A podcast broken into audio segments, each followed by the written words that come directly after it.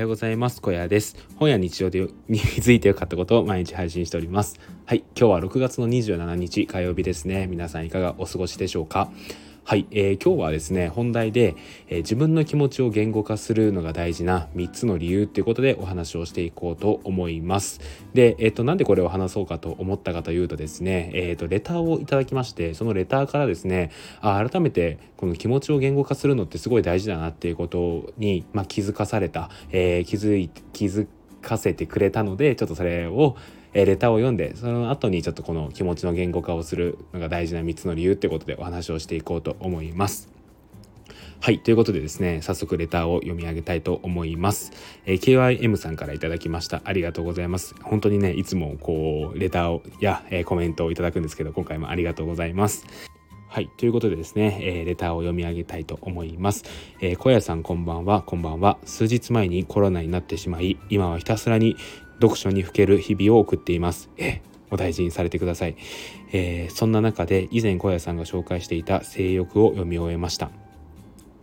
多様性とは都合よく使える美しい言葉ではない。自分の想像力の限界を突きつけられる言葉のはずだ。これ、性欲の文章ですね、この文章に関して、自分の浅い部分を見抜かれたような感覚になる鋭い言葉でした。また状況や環境は違えど登場人物たちが抱えている絶望感や諦めのような感覚が私自身過去の家庭環境において感じてきた思いと重なって感じました。文章で誰かに言語化してもらえたことに少しの安心感も感じたように思います。きっと本来温かい本ではないのだと思いますが私にとっては心の拠り所になる本でした。そんな本と出会わせてくれた小屋さんに感謝です。ありがとうございます。とりあえずコロナ治します。ということで、えー、KYM さん、えまずは、えー、レターをありがとうございます。そしてですね、えっ、ー、と、コロナですよね。あの、本当にお大事にされてください。僕も半年前くらいかな、にコロナになって、もうめちゃくちゃしんどかったんで、すごい気持ちはわかります。あのですね、えっ、ー、と、本当にひたすら寝て、えー、なんだろうこう喉とか痛いかったらスポーツドリンクとかゼリーとか飲んで栄養をとってまた寝てっていうのを繰り返せば必ず良くなるのでまずはお大事にされてください。はい。そしてですね、えー、っと、前ですね、僕がインスタグラムの方で紹介した性欲ですよね。こちらの本を、えー、KYM さんが読んでくださったみたいで、それに関しての感想をいただきました。で、えっ、ー、と、そうですね、この性欲の中の文章ですよね。この多様性とは都合よく使える美しい言葉ではない。自分の想像力の限界を突きつけられる言葉のはずだっていうこの文章ですね。に関して、こう自分の浅い部分を見抜かれたような感覚になる鋭い言葉でしたっていうことをね、えー、感想までいただきました。そうですね確かにこの「性欲」って浅井亮さんの作品なんですけどこの多様性っていうのがかなりテーマになっているものでですね、まあ、詳しくは是非読んでいただきたいんですけど最近ね文庫も出たのであのさらに読みやすくなってると思います。でですねあの本当にこういろいろと考えさせられる本なんですよね。で最初僕本題で話したいことがこの自分の気持ちを言語化することが大事な理由っていうことで、えー、話をしていきたいと言ったんですけど、まあ、今回ですねこのレターの中に、えーと、文章で誰かに言語化してもらえたことに少しの安心感も感じたように思いますっていうことが書かれていてこれがね僕すごいいいなっていうことを思ったんですよね。うんあのー、確かにですね性欲ってこう温かいような話ではなくてどちらかっていうと結構こうずっしりと重めのテーマではあるんですけどただですねこの本を通じてどういう感情をいただくかっていうのは本当にその人の、えーと、状況とか立場とか背景とかそれによって変わってくると思うのであの全然ですねあのどういうことを抱いてもいいんじゃないのかなっていうことを僕は思います。でですねこの言語化されるっていう言語化自分でするとかあの本を通じて言語化のなん助けになるみたいなのって僕すごい気持ち分かって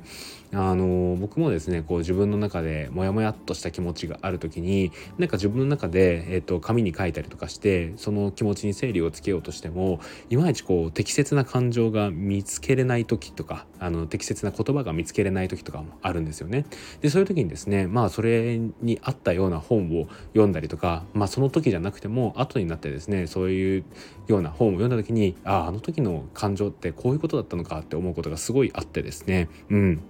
でやっぱりそういうところであの本っていうのはいいなっていうことを思うんですよね。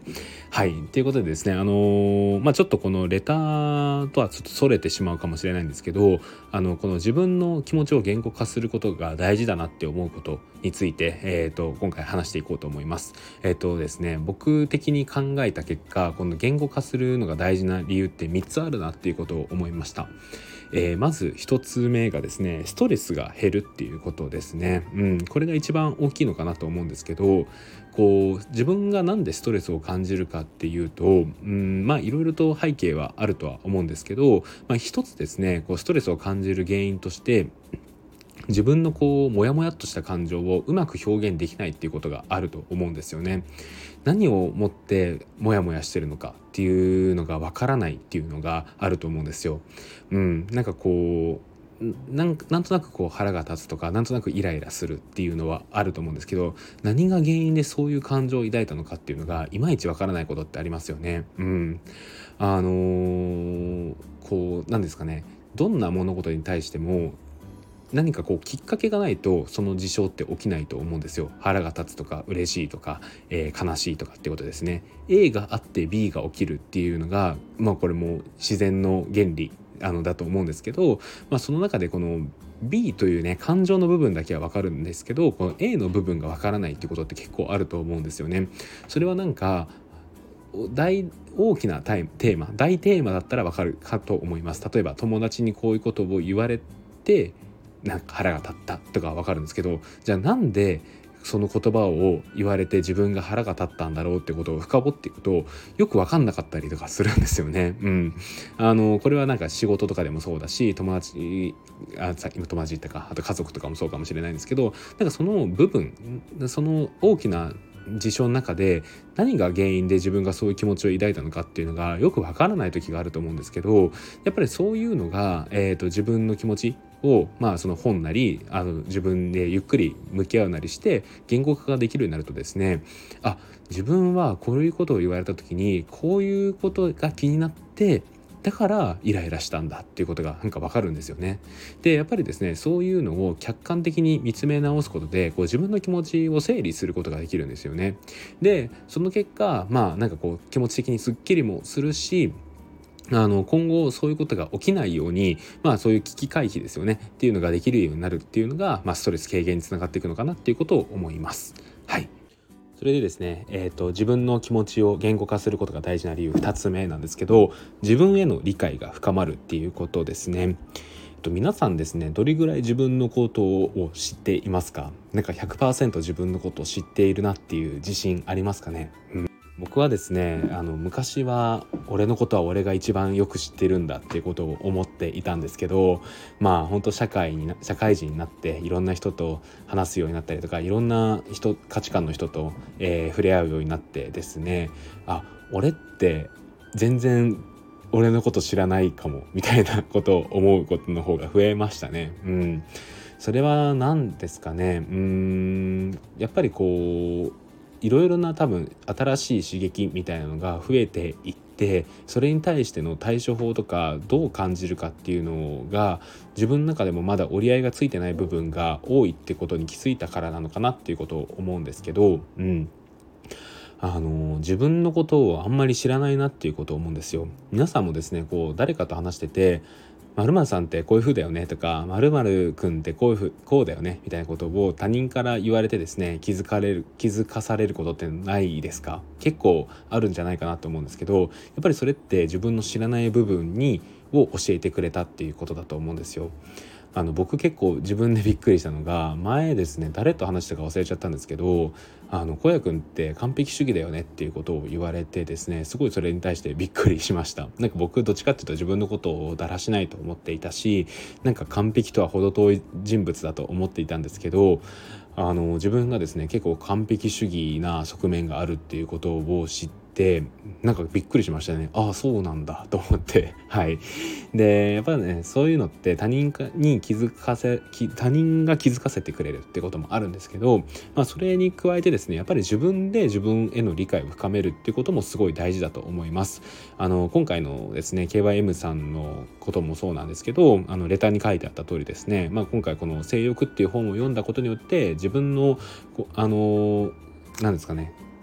自分の思いと重なる部分があったっていうことがねレターにも書かれていたんですけどやっぱそういうのが、えー、一つ二つと増えていくとああなんか自分ってこういうふうにこういうふうに感じてたんだみたいな理解が深まりますよね。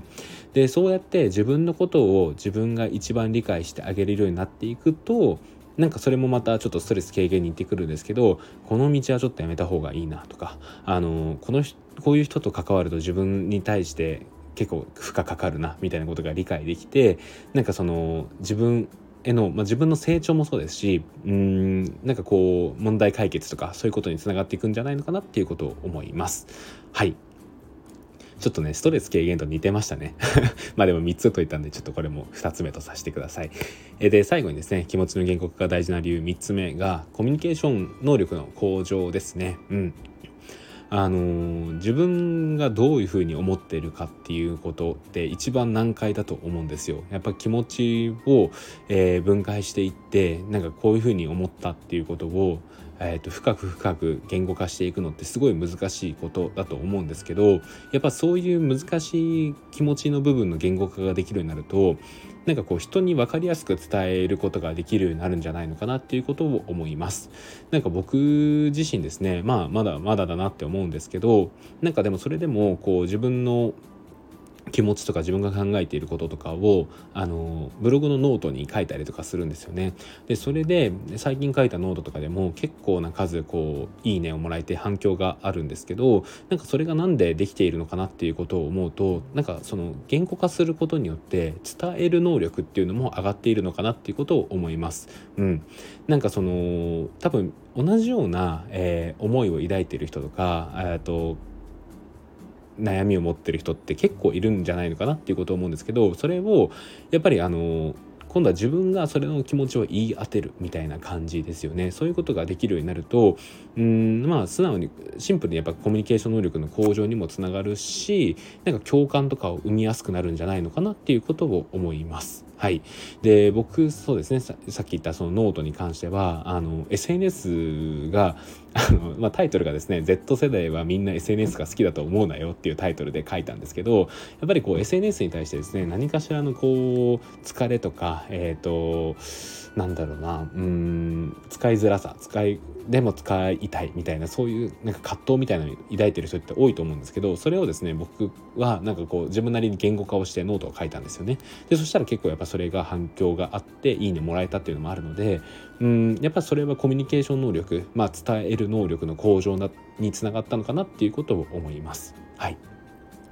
ということでですねちょっとあのごめんなさい、えー、小難しい話というかうんなんか自分の中で今 こういろいろ話しててまだ自分の言語化が甘いなっていうことを思ったんですけど、まあ、僕的にはですねこの気持ちの言語化が大事な理由は3つあると思っていて、まあ、1つ目がストレスの軽減2つ目が、えー、自分への理解が深まるで3つ目がコミュニケーション能力の向上っていうことで、えー、っと言語化が大事だと思いました。はい、ということでこの放送何かしら役に立ったら嬉しいです。はい。ということでですね、あの、今回こういう話のきっかけをくれた KYM さんありがとうございました。そしてコロナウイルスですね、えー、お大事にされてください。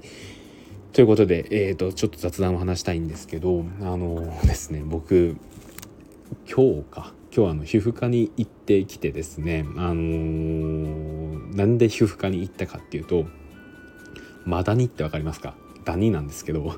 ダニに2箇所刺されていてですねで僕初めてだったんですけど、あのこの土日にねちょっと長野の方で山に行ったんですけどそのおそらくですけど、まあ、その山で、えー、噛まれた刺されたですよね。でダニってこうずっと血を吸うんですよ。うん、でずっと血を吸うんですけどその